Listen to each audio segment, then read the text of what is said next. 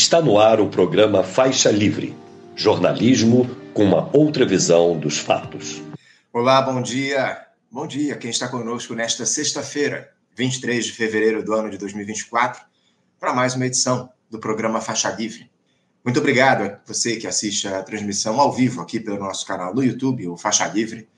Agradeço também a quem acompanha o programa gravado a qualquer hora do dia ou da noite e a quem nos ouve pelo podcast Programa Faixa Livre, nos mais diferentes agregadores. Faixa Livre é produzido e apresentado por este que vos fala, auxiliado por Isaac de Assis e pela jornalista Ana Gouveia. A quinta-feira aí foi um retrato perfeito do que é a nova correlação de forças na política nacional, pelo menos dentro da institucionalidade, né? Enquanto o presidente Lula participava da cerimônia de posse do seu indicado ao Supremo Tribunal Federal, Flávio Dino, lá em Brasília, o seu antecessor, Jair Bolsonaro, e outras 22 pessoas que participaram, de alguma forma, do seu governo, depuseram a Polícia Federal por conta da suspeita da tentativa de abolição do Estado Democrático de Direito através de uma trama golpista em 2022. E boa parte desses que estiveram diante dos investigadores permaneceram calados, como o próprio Bolsonaro e generais do alto comando, incluindo aí Braga Neto, Augusto Heleno e Paulo Sérgio Nogueira, ex-ministros, e também o almirante Almir Garnier, ex-comandante da Marinha. Agora, o que é que isso representa para os interesses da classe trabalhadora? O governo dito de esquerda, pela grande imprensa, agarrado ao judiciário e a extrema-direita acossada pela justiça e mobilizando seus, como teremos no próximo domingo, neste ato convocado por bolsonaristas lá em São Paulo, para tentarmos explicar essa questão, convidamos na edição de hoje, para conversar com a gente daqui a pouquinho, o professor da Rede Estadual do Rio de Janeiro, mestre em Serviço Social pela Universidade Federal do Rio de Janeiro, a UFRJ, e militante do PCB Reconstrução Revolucionária, Caio Andrade. E como toda sexta-feira, hoje também temos debate aqui no Faixa Livre.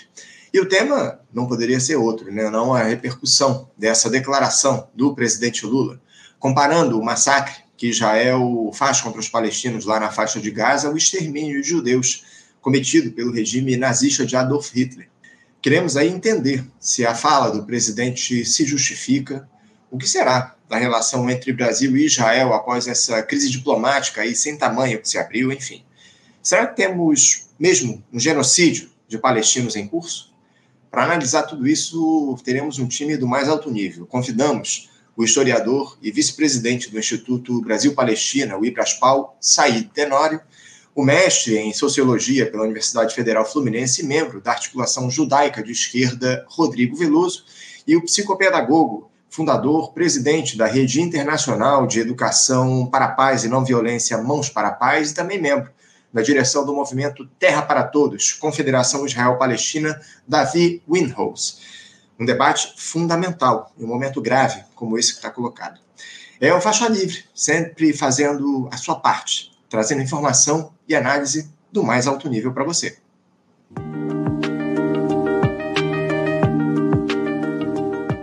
já vou dar início aqui ao nosso programa, saudando do outro lado da tela o nosso primeiro entrevistado. Eu cumprimento o Caio Andrade. Caio Andrade, que é professor da Rede Estadual do Rio de Janeiro, mestre em Serviço Social pela UFRJ e militante do PCB Reconstrução Revolucionária. Caio Andrade, bom dia. Bom dia, Anderson e espectadores do Faixa Livre. Caio, quero agradecer a tua presença com a gente aqui no nosso programa. Muito obrigado pela tua participação para fazer esse diálogo com a gente. Mas, Caio, eu queria, a gente queria conversar com você um pouco a respeito do cenário da política aqui do nosso país. Uh, a política tem dado aí, tem andado cada dia mais de braços dados com a justiça, né? Essa é a grande questão. Não raro nós deixamos aí no noticiário de Brasília o Palácio do Planalto e o Congresso Nacional de lado para tratar do Supremo Tribunal Federal e da Polícia Federal. Foi o que novamente se deu quando o ex-presidente Jair Bolsonaro e diversos outros personagens prestaram depoimento aí à Polícia Federal para se explicarem a respeito dessa acusação de tentativa de abolição do Estado Democrático de Direito, o autogolpe lá em 2022. Só que, como já haviam sugerido, que faria Bolsonaro ficou calado. Bolsonaro e membros aí do alto comando das Forças Armadas ficaram calados aí diante dos investigadores para não se comprometerem, dadas as provas fartas aí do que eles tentaram liderar é, durante o período em que ele esteve no poder, o Jair Bolsonaro, enfim.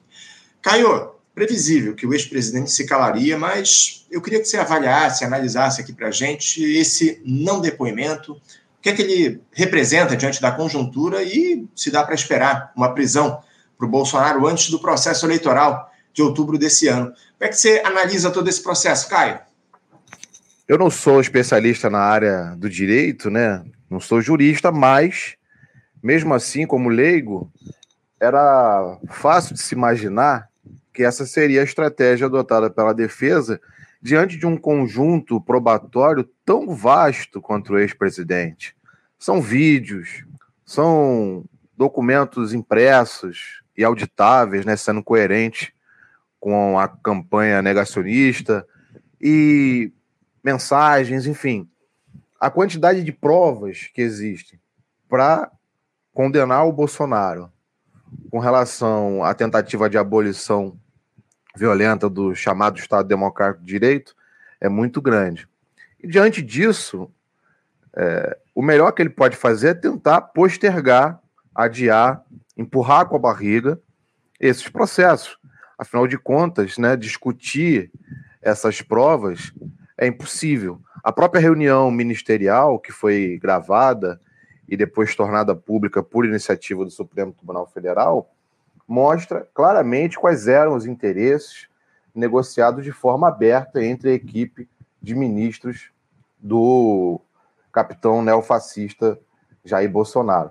Então, essa postura de ficar calado diante da polícia era muito esperada e é a estratégia da defesa no sentido de é, postergar ao máximo né, esse, esse processo e jogar a disputa, a defesa do Bolsonaro para outro terreno que lhe é mais favorável, que é a Avenida Paulista, né?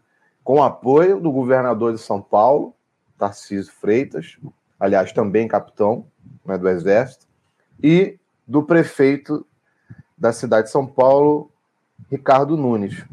E com isso a gente vai observando, né, se desenhando uh, na frente dos nossos olhos, uma movimentação muito evidente do bolsonarismo de deslocar para essa disputa nas redes sociais e agora também nas ruas o destino não só do seu líder, né, mas de todo o seu campo político em um ano eleitoral como a gente também é, não deve esquecer.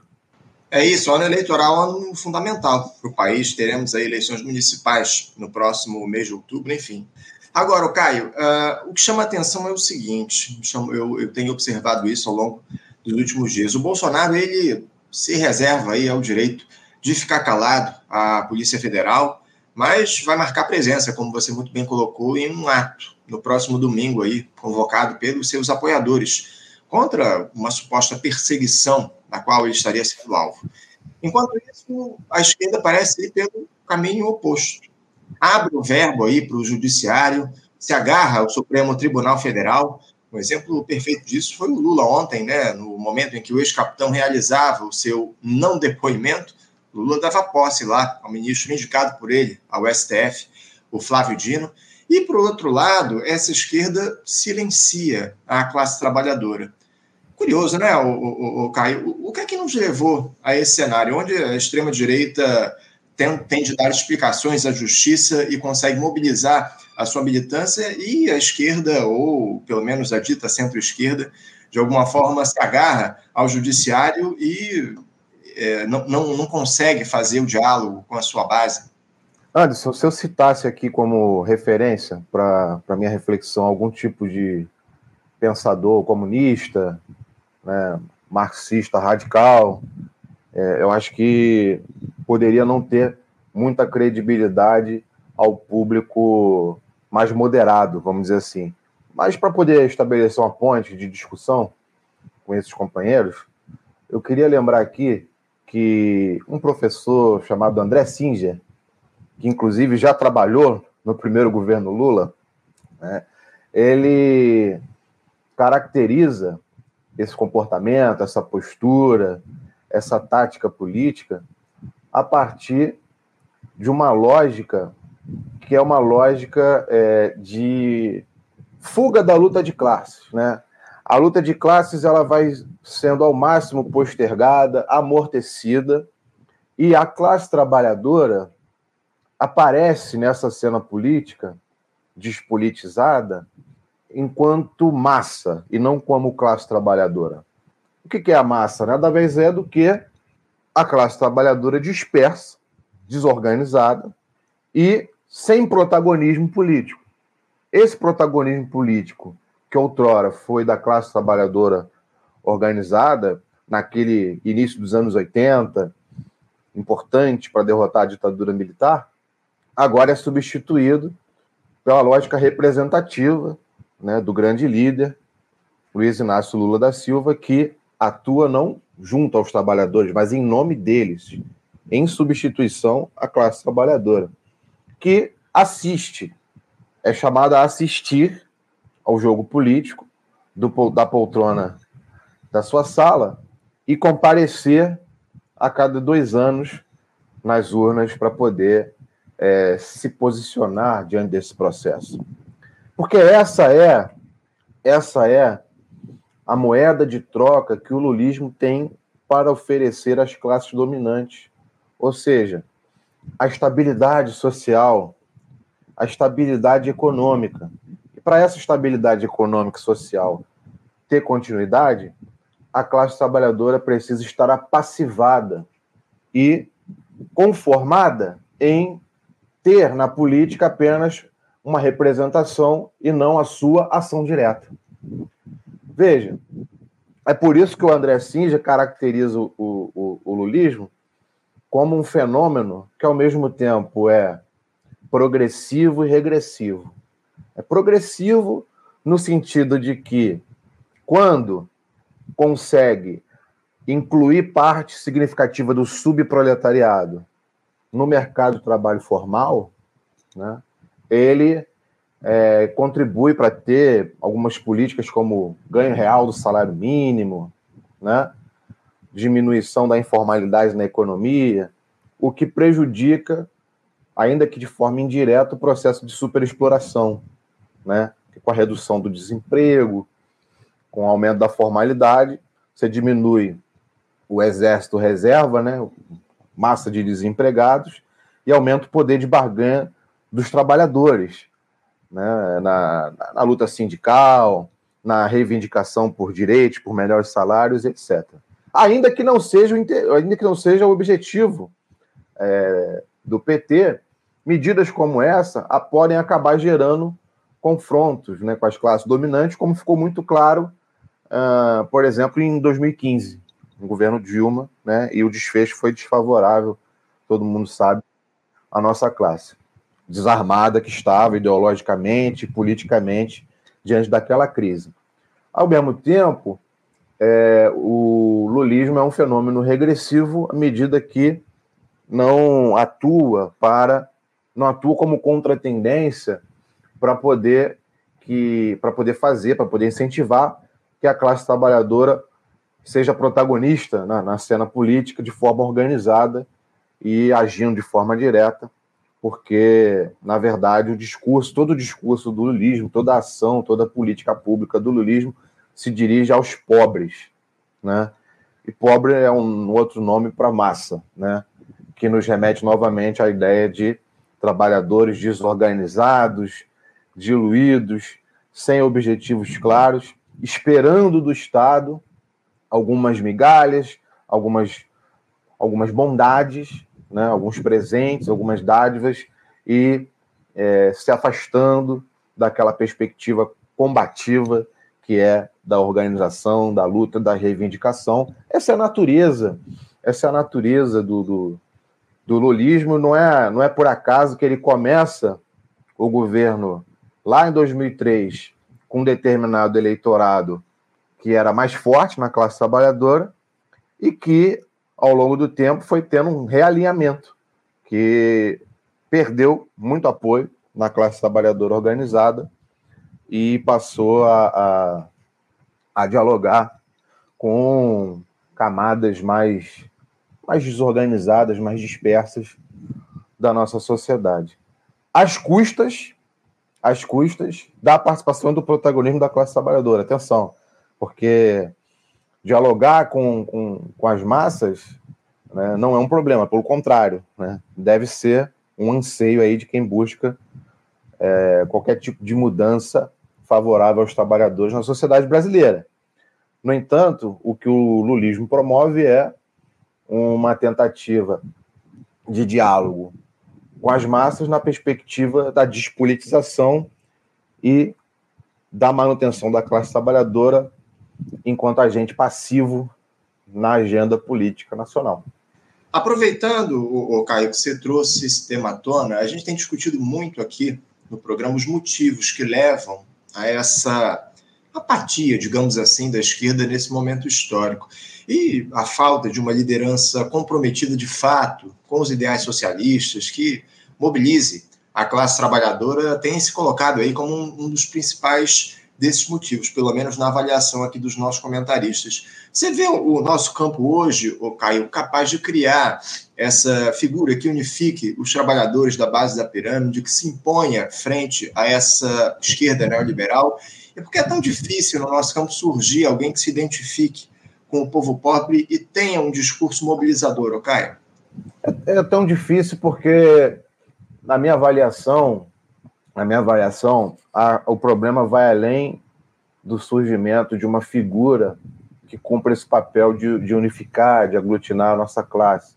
Eu acho que quando começar a surgir essa figura, ou essas figuras, no plural, isso vai ser não, não a causa, acho que pode ser a consequência de um outro processo, que é um processo de autocrítica e crítica radical da própria estratégia que vem nos conduzindo ao longo desse último período, ao longo desse último ciclo de desorganização dos trabalhadores e não só, atenção, não só uma, uma, uma crítica do ponto de vista da estratégia, não.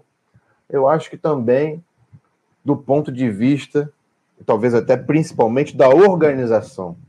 Porque a, a organização pressupõe diversos elementos, diversos aspectos, como formação de quadros, como inserção no trabalho político e cultural nas periferias, nos bairros, nas categorias profissionais através do movimento sindical. Portanto, esse tipo, esse tipo de alternativa, essa possibilidade de uma alternativa mais radical com a perspectiva do socialismo no Brasil pressupõe, ao meu ver, mais do que figuras, porque talvez até figuras a gente até já tenha, né? Eu vou citar, eu vou citar aqui o exemplo do nosso do nosso companheiro Glauber Braga, que inclusive ele já, já tentou, né, ser candidato a presidente pelo seu partido, mas foi derrotado internamente nas prévias que decidiram inclusive por apoiar o Lula no primeiro turno, né, nas últimas eleições. Então, ao meu ver, é, tem outros, né? Eu estou citando, tô citando um exemplo aqui, mas tem outros que estão é, tão preparados para isso. Ao meu ver, a questão é, vai, vai muito além de, de representatividade, de linguagem. Eu acho que a questão central tem a ver com esses dois pilares, que é o pilar da estratégia e o pilar da organização. E o mais difícil, talvez, seja a questão da organização, uhum. porque pressupõe um, um senso de coletividade, de sacrifício, de entrega muito grande, e que, é, na ausência, na ausência de uma estratégia, de uma organização que consiga gerar convencimento na militância, é difícil, né? É difícil você conseguir conquistar pessoas que estejam dispostas a abrir mão dos seus projetos pessoais e profissionais e outros, né? Em nome da Revolução Brasileira, que é disso que se trata. Agora, do ponto de vista da, da, da estratégia, eu só queria deixar aqui uma, uma provocação. É, já se fez, já até já se fez em algum, em algum, alguns momentos algumas críticas à estratégia democrática popular do PT. E no momento eu estou convencido de que a gente tem também o desafio de se debruçar sobre os limites da questão do neodesenvolvimentismo. Né? É, esse debate que já foi feito nos anos 60, que já poderíamos ter superado né, os limites do, do, do desenvolvimentismo enquanto suposta alternativa para os trabalhadores no Brasil.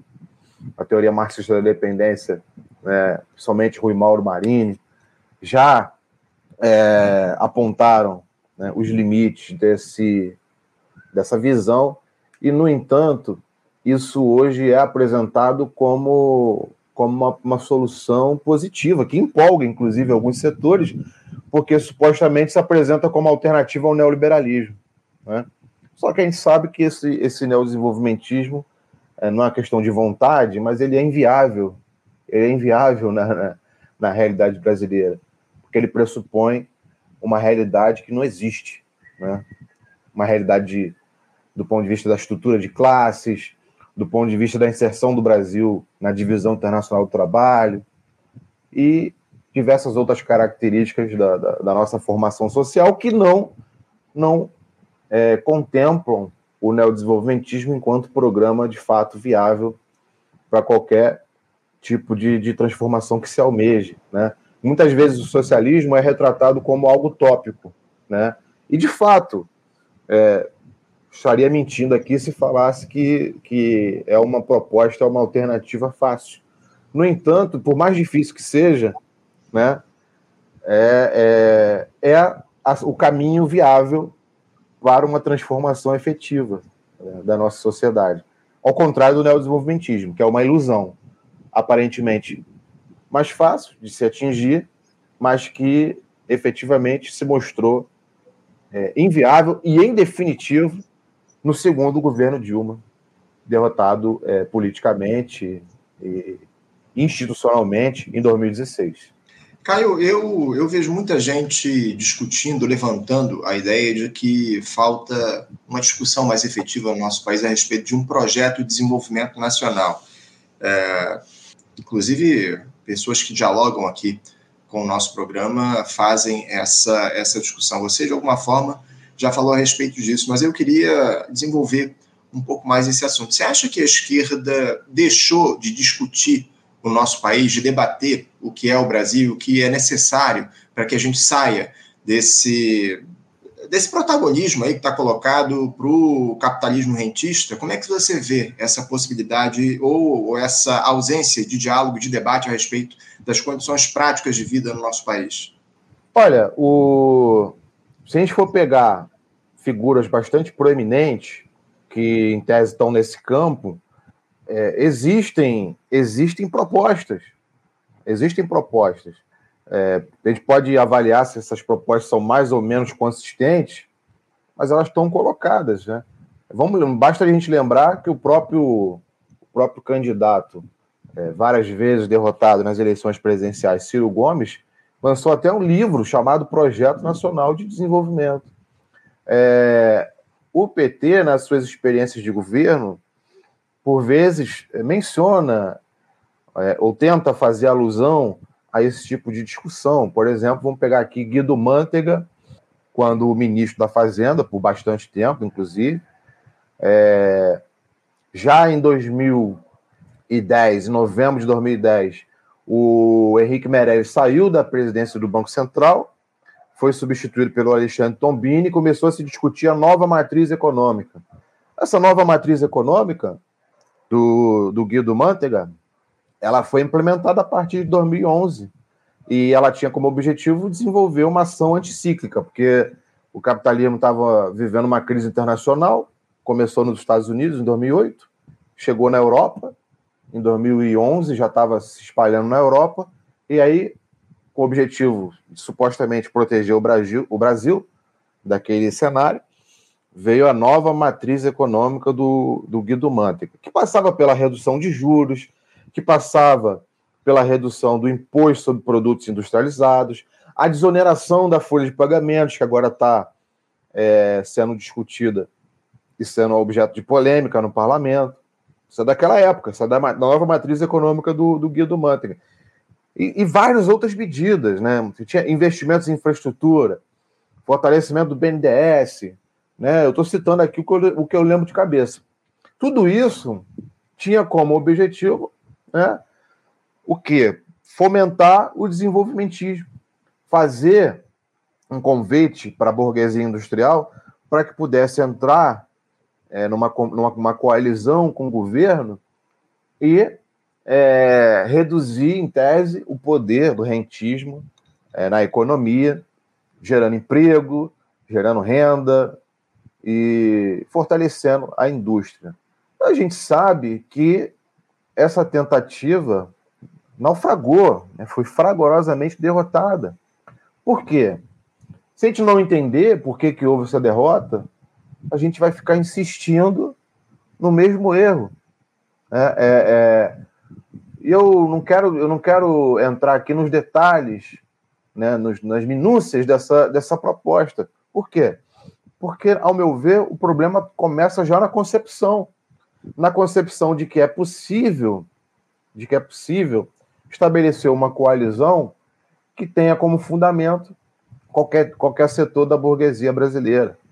Quando, na verdade, a realidade tem mostrado que, diante dos cenários de crise, principalmente, e a gente sabe que no capitalismo as crises são cíclicas e periódicas, não dependem de uma questão de competência do governo. O governo pode desenvolver políticas anticíclicas para amenizar os seus efeitos, mas é, para poder evitar as crises cíclicas só mudando a natureza do sistema. Né? Não adianta fazer engenharia institucional para poder é, alterar isso, porque isso faz parte da natureza do capitalismo, aí nos remete a Marx. Né? Tem, tem a ver com aspectos como, como, por exemplo, a queda tendencial da taxa de lucro né? e outras leis do processo de acumulação. É que não vem aqui ao caso. Mas, é, diante das crises, essa, essa burguesia, seja qualquer fração é, de que se trate, ela tem muitos mais motivos para se manter unida do que para se dividir em nome de uma aliança com os trabalhadores antes. Isso é muito evidente. E o que, que une essa burguesia? Ora, a, a, a realidade tem mostrado. Ela prefere muito mais, prefere muito mais é, ter um governo que corte corte gasto público, que retire direitos, faça uma reforma trabalhista, como foi feito, né? ataque a previdência e coisas desse tipo, do que um governo que tente acenar para o empresariado com as medidas pensadas pelo Guido Mantega, por exemplo, né? ele tem, a burguesia não tem muita dúvida, principalmente no momento de crise, em de que lado ela vai ficar. Ela vai para a frente única, a frente única neoliberal. Essa é a verdadeira frente única que está no horizonte estratégico da burguesia para é, sair de um momento de crise. É, hoje essa opção da burguesia se coloca diante do nome do presidente Lula, né? Como já foi em um dado momento Jair Bolsonaro. Essa é a grande questão. E eles não têm o menor tipo de constrangimento em se colocar ao lado de quem quer que seja, desde que essa, essa figura atenda aos seus interesses. É a grande realidade que está colocada. Eu queria mudar um pouquinho de assunto, mas nem tanto, Caio, porque eu queria te questionar o seguinte: você não acha que há um certo silêncio exagerado por parte da esquerda institucional em relação à fala que marca a posição muito responsável do presidente Lula em relação ao que ocorre lá em Gaza, o, o, Caio, como é que você avalia aí essa, esses representantes da esquerda ou da dita esquerda no parlamento, enfim, na institucionalidade, de, de alguma forma calados aí, e alguns, muito pelo contrário, né, alguns condenando o que o presidente Lula disse lá em relação ao que ocorre é, em, com o povo palestino? alguns condenando, como por exemplo Jacques Wagner, né, o senador do PT, líder do governo no Senado. Vamos, vamos relembrar o nome que já foi falado aqui nessa né, semana, nas, nas uhum. demais entrevistas. Ah, mas não é só o Jacques Wagner, infelizmente, não é um caso isolado. Né? A gente tem visto aí que a maioria, a maioria dos ministros da bancada petista, né, dos ministros do governo, das figuras que compõem aí a gestão federal, é, não estão não estão se posicionando como, como deveríamos esperar de um governo dito de esquerda diante desse massacre que o Estado sionista está promovendo em Gaza. É, é, isso é um dever, antes de mais nada, moral, sobre o qual o Lula, felizmente, deu uma resposta minimamente digna. Né? Poderia avançar mais, poderia é, romper relações diplomáticas, comerciais com Israel, é, mas aí seria também esperar muito e não conhecer a natureza do presidente e do seu partido. No entanto, é uma declaração importante, porque ela pode é, incentivar uma nova rodada de mobilizações nacionais em solidariedade à resistência do povo palestino.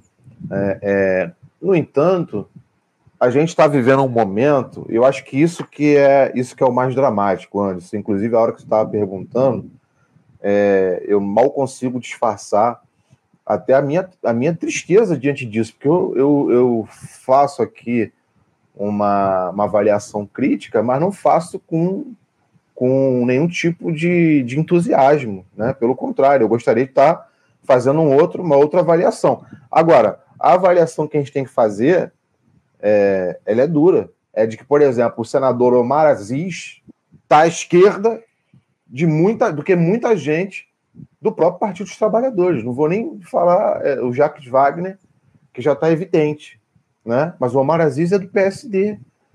E ele deu uma resposta para o presidente do Senado que o coloca como, como, como de fato já, já tinha acontecido antes, né? Na CPI da Covid, por exemplo, que o coloca à esquerda de muitos ministros do Lula.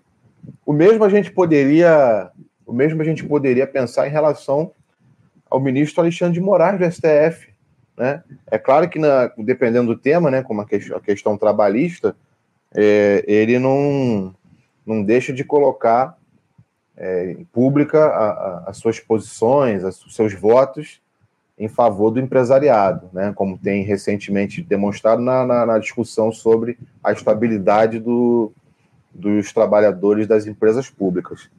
No entanto. inclusive, Caio, desculpa te interromper, hoje vai ter início no Supremo Tribunal Federal uma votação importante. De, você citou aí a questão dos trabalhadores, o Supremo começa a decidir hoje sobre o vínculo de trabalhadores de aplicativos, né? Essa é uma votação importantíssima que vai se dar lá no Supremo Tribunal Federal. Exato, é, e, e o Supremo Tribunal Federal, quando se trata de qualquer matéria é, trabalhista, ele rasga e, e, dissolve no ar qualquer tipo de ilusão é, progressista naquela Suprema Corte. Mas, no que tange a, a, ao enfrentamento, por exemplo, à extrema-direita, essas figuras, né, como o ministro Alexandre Moraes, muitas vezes se apresentam com um protagonismo maior do que a, os, nossos, os nossos partidos né, de esquerda que, maiores, que têm mais parlamentares, que têm mais peso institucional. Isso é muito grave. Né? Isso cobra um preço, isso cobra um preço altíssimo na luta política. Por quê? Porque eu vi que até aqui no chat, né, o Fábio Bueno fez uma pergunta: qual a importância do apoio do judiciário nessa história? Né? Afinal de contas, é importante ou não é? Isso é algo que a gente deveria estar criticando ou comemorando? Vejam, é, no, quando houve a votação, é uma coisa muito recente, né, para a gente esquecer. Quando houve a, a, a, a, votação do habeas corpus do Lula, né, é, a maioria do Supremo votou contra e a maioria do Supremo era de ministros indicados pelo próprio PT, pelo Lula e pela Dilma. E o que, que fez o, o Supremo é, ficar pressionado? Foram as mobilizações de rua da direita, o Fora Dilma, 2015. Né? Aí agora a gente vai ver é, a mobilização da extrema-direita em São Paulo com a grande estrutura, com o apoio do governador. O governador que outro dia estava lá abraçado, apertando a mão do Lula, com aquela cena despolitizante, né? que foi lá inaugurar o projeto da, é, de infraestrutura em Santos, e apareceu lá abraçado com o Tarcísio, dando risadinha, e agora o Tarcísio está lá vai, recebendo o Bolsonaro, é, preparando o Palácio dos Bandeirantes para hospedar o Bolsonaro é, é, é, e sair com a bênção oficial, institucional, com a estrutura, o aparato do governo do Estado de São Paulo, o estado mais é, é, populoso, mais rico do Brasil, para organizar um ato, um ato que é o quê? É um ato em defesa do direito de dar golpe, um direito que não existe na, na, na Constituição brasileira. É um direito de dar golpe, é o direito de se manter solto, impune, diante de tantas mortes que provocaram no Brasil. É uma coisa que me deixa indignado é, é, é, o tempo que às vezes a imprensa perde falando da joia que o Bolsonaro roubou, né? E quando esse, esse, esse canalha já devia estar preso há muito tempo pela postura dele na, na, na pandemia. E, aliás, Anderson, eu, eu, eu, queria destacar um negócio aqui. O, o, o Dino assumiu a, a cadeira lá no STF e, e, e herdou os processos da, da, da, da antecessora, né? E entre esses processos tem a, a, a, ação da CPI da, da Covid, da CPI da pandemia. Qual será, qual deverá ser a, a ação concreta do Dino sobre isso? Porque o que não falta naquela CPI são acusações e provas concretas e contundentes de que a atitude do, do, do presidente à época levou muitos brasileiros à morte, né? Promovendo campanhas contra as medidas sanitárias. Uhum. E aí o Dino, é, eu acho que aquela cerimônia é muito emblemática, né? Porque ela gerou uma empolgação é, enorme, porque o Dino é um bom, é um bom orador, né? Sim. Mas até enquanto ministro da Justiça, o que, que ele fez de concreto, né? Para além de, de, de lacrar. Caio, uh, você citou aí o apoio que o Bolsonaro vai ter, o bolsonarismo vai ter dos governadores é, para esse ato do próximo domingo, a gente não pode esquecer que também vai ter um apoio fundamental das neopentecostais, das igrejas neopentecostais, os recursos dessas igrejas aí que vão, de alguma forma, fomentar e fazer com que esse ato saia do papel. Teremos aí um ato grande em São Paulo no próximo domingo, algo que tudo indica em apoio ao ex-capitão. Para a gente fechar aqui, ô Caio, daqui a pouquinho a gente vai começar o nosso debate no programa, eu queria mudar um pouquinho de assunto. Uh, aliás, mudar completamente de assunto, né? Eu queria falar rapidamente do nosso Rio de Janeiro. Uh, temos aí policial matando inocente com tiro a queima-roupa, temos pessoas sendo levadas pela força da água, das chuvas, nas periferias. O que, é que a gente pode fazer, ô Caio, para mudar a história de um Estado que tem o pobre como seu principal inimigo? Olha, a situação aqui no Rio de Janeiro é particularmente preocupante e, inclusive, o presidente também teve aqui recentemente para fazer discurso, inauguração com o governador Cláudio Castro, com o prefeito Eduardo Paz. E aqui no, no, no, Rio de Janeiro, inclusive, historicamente, a gente tem ocupado na política nacional, principalmente na política institucional, um, um papel de é, Estado moeda de troca, é, Estado barganhado na política, porque é, muitas vezes o Rio de Janeiro é usado é, é, como um Estado que a esquerda, a esquerda social liberal, abre mão de se apresentar com cara própria, de defender e manter erguidas bandeiras importantes dos trabalhadores, para trocar por apoio é, aos, seus, aos seus candidatos em outros estados. Né? E, infelizmente, o que a gente está vendo é, é, essa história se repetir, porque dentro até do próprio pessoal, né, a gente já está observando uma grande prioridade de eleger o Boulos em São Paulo, é, e me parece que todo o resto vai ser manobrado é, e colocado uma lógica de subordinação a essa prioridade. Então, não podemos, é, não podemos, via de regra, esperar muito né, do cenário meramente institucional. Eu não quero aqui é, deixar a impressão de que eu tenho qualquer tipo de fobia né, à, à eleição, à instituição, mas, na verdade, esse é um espaço que a gente deve utilizar para é, fazer o debate ideológico e tentar impulsionar a, a, consciência da classe trabalhadora. E quando se faz o contrário, né? ou seja, a rebaixar a consciência da classe trabalhadora e abrir mão da disputa ideológica, da disputa política, para obter resultado, é, resultado pragmático na eleição, né? Muitas vezes a gente tem um cenário que é um cenário de é, agravamento, agravamento do quadro de desorganização e de derrota. Vide, inclusive, a figura que durante tanto tempo foi construída aqui no Rio de Janeiro para ser uma liderança, um quadro, uma referência é, desse campo e que acabou virando é, é, um, um, um, secretário, um, um presidente de, de, de, de, da empresa de brasileira de turismo, né, de segundo escalão, que é o Marcelo Freixo, né, derrotado em primeiro turno na, na disputa com, com Cláudio Castro. Então, diante disso, Anderson, é, a gente precisa arregaçar as mangas efetivamente e fazer um trabalho de, de, de, de, ação direta junto às massas, de solidariedade. Né? Inclusive, quero, quero manifestar aqui a, a, a minha solidariedade às famílias que foram atingidas por enchentes em Nova Iguaçu. Né? A, a culpa não é da natureza, né?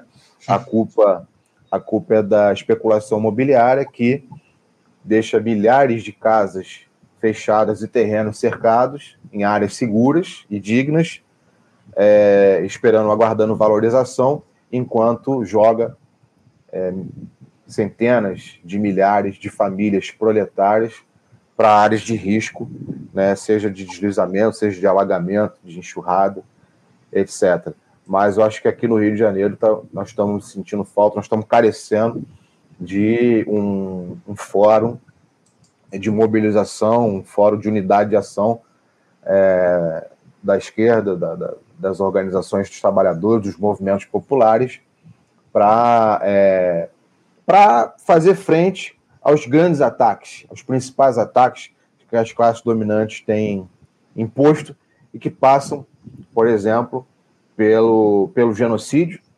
né, é, promovido nas favelas, pela política de segurança pública, que na verdade é uma política é, genocida. Acho que aqui a palavra também não, não deveria causar polêmica. É, pela falta de moradia, pela falta de emprego, são ações urgentes que demandam, de fato, unidade de mobilização.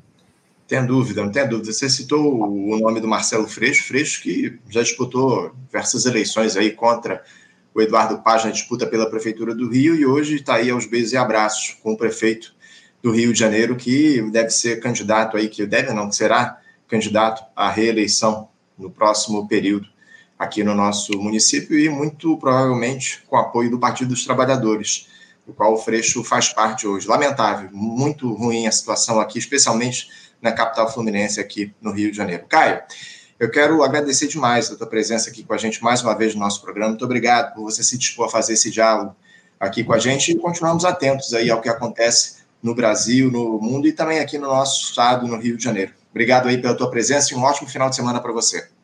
Eu que agradeço a oportunidade. Para mim é, é uma honra participar, porque eu já me sinto um militante do Faixa Livre. Sou defendo o, o, o faixa livre, divulgo e aproveito aqui para mais uma vez pedir que todo, que todo mundo que esteja nos, nos assistindo apoie, divulgue e defenda nessa iniciativa. Você é um, um colaborador valoroso nosso, mais um aqui, o Caio. Agradeço muito. Obrigado, querido. Um abraço para você. Até a próxima. Um abraço, até. Conversamos aqui com Caio Andrade. Caio Andrade, que é professor da Rede Estadual do Rio de Janeiro, mestre em serviço social pela Universidade Federal do Rio de Janeiro, a UFRJ, militante do PCB Reconstrução Revolucionária, falando um pouco a respeito da realidade do Brasil e do mundo aqui no nosso programa. Você, ouvinte do Faixa Livre, pode ajudar a mantê-lo no ar. Faça sua contribuição diretamente na conta do Banco Itaú, agência 6157, conta corrente 99360, dígito 8. Esta conta encontra-se em nome do Sindicato dos Professores do município do Rio de Janeiro e região, o Simpro Rio, uma das nossas entidades patrocinadoras, mas seus recursos são destinados exclusivamente para o financiamento do nosso programa. Você pode fazer sua doação de qualquer valor, utilizando também a nossa chave Pix, que é ouvinte@programafaixalivre.com.br. Sua contribuição é fundamental para a manutenção desta trincheira progressista no ar.